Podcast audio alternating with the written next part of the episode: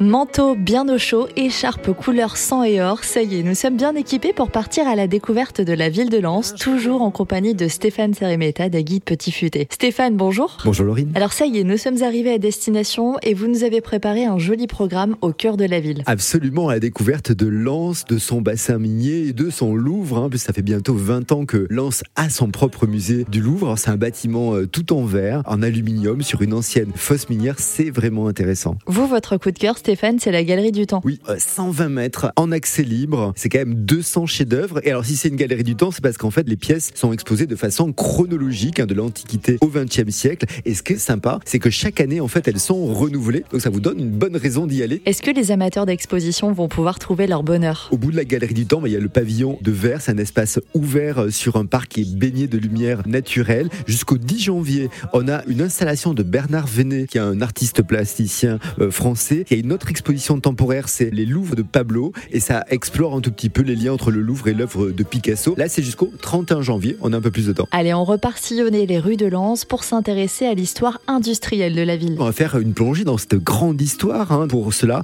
on va à la base 11-19. Euh, c'est un des plus hauts terrils d'Europe.